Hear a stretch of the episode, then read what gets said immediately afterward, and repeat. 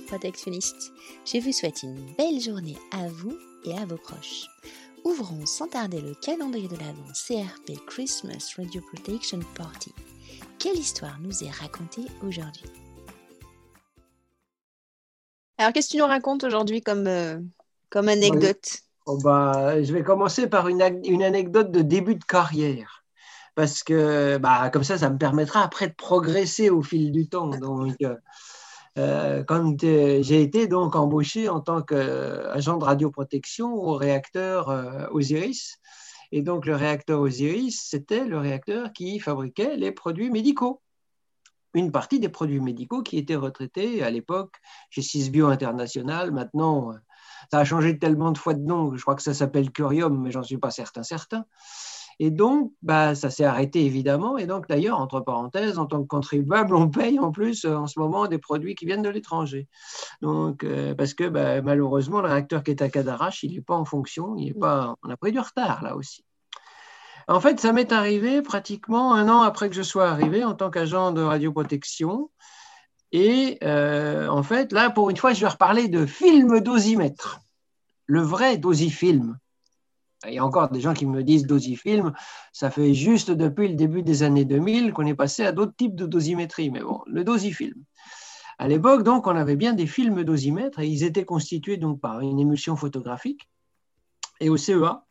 Donc, c'était les dosimètres de l'IPSN, puisque l'IPSN faisait partie du CEA. Il y avait des écrans de métalliques différentes natures pour justement euh, vérifier et calibrer un peu l'énergie des rayonnements gamma qu'on recevait.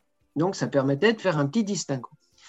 Et puis, donc, euh, alors l'anecdote est la suivante. Euh, j'étais de permanence sur le site euh, du CEA de Saclay. Donc, on avait plusieurs installations pour lesquelles il y avait une présence 24 heures sur 24 des agents de radioprotection, donc affectés dans différents endroits, que c'était les labos ou les piles, etc. Et donc, moi, j'étais au groupe des piles. Donc, il y avait le réacteur Orphée, le réacteur Osiris. Et donc, je suis réveillé à 3 heures du matin par le chef de gare. Marc, euh, un problème, on a une alarme deuxième seuil sur la balise euh, des radiations, donc qui mesure les micro, sieverts. À l'époque, c'était des millirèmes par heure, mais peu importe. Et donc, on a une, un niveau orange, comme une zone orange, qui s'est déclarée juste au-dessus de la piscine. Là, tu t'habilles vite, tu vas chercher tous tes appareils de radioprotection avec toi, etc. Puis, en moins de cinq minutes, tu es dans le hall du réacteur et puis tu cherches, tu commences à chercher. Tu, vois effectivement que la balise, il y a une forte euh, quantité de, radioactivité juste à cet endroit-là. Puis alors évidemment, on commence à faire des mesures tout autour. Il n'y a rien.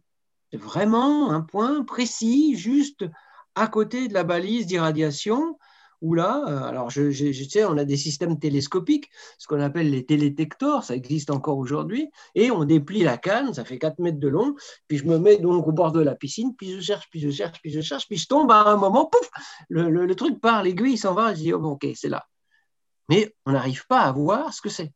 On cherche pendant une bonne, un bon quart d'heure avec le chef de car, on voit rien, on, on se dit, d'où est-ce que ça peut venir, et puis un moment, on a une idée et on monte à l'étage du dessus parce qu'on pouvait, comme c'est un hall de réacteur et que c'est un réacteur ouvert, donc il y a un premier étage qui est à 3 mètres de haut, 4 mètres, 4 mètres de haut, et en fait, on se penche pour regarder. Puis on voit un, un, hublot qui sert à faire les manipulations sous eau. C'est-à-dire que dans un réacteur de recherche comme celui-là, en fait, tu as des grandes perches que les gens manipulent pour faire un certain nombre d'opérations.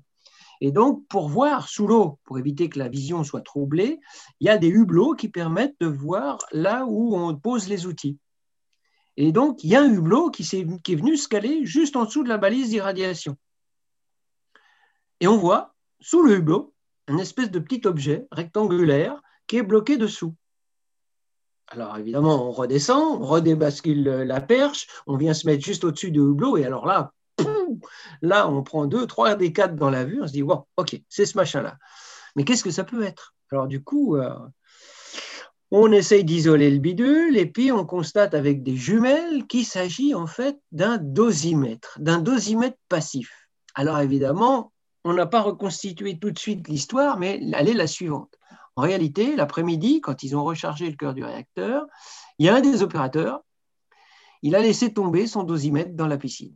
Est-ce qu'il l'a vu ou est-ce qu'il ne l'a pas vu? Peu importe, quand il a enlevé sa blouse, il aurait peut-être dû s'en apercevoir, mais il ne l'a pas dit.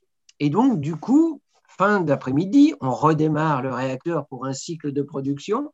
Et en plein milieu de la nuit, donc, en fait, ce petit système-là, sous l'effet des neutrons, eh ben, on a eu une activation de tous les écrans métalliques qui étaient à l'intérieur. Et comme c'était une enveloppe qui était étanche, sous l'effet de la chaleur, ben, ça s'est gonflé comme un petit ballon. Et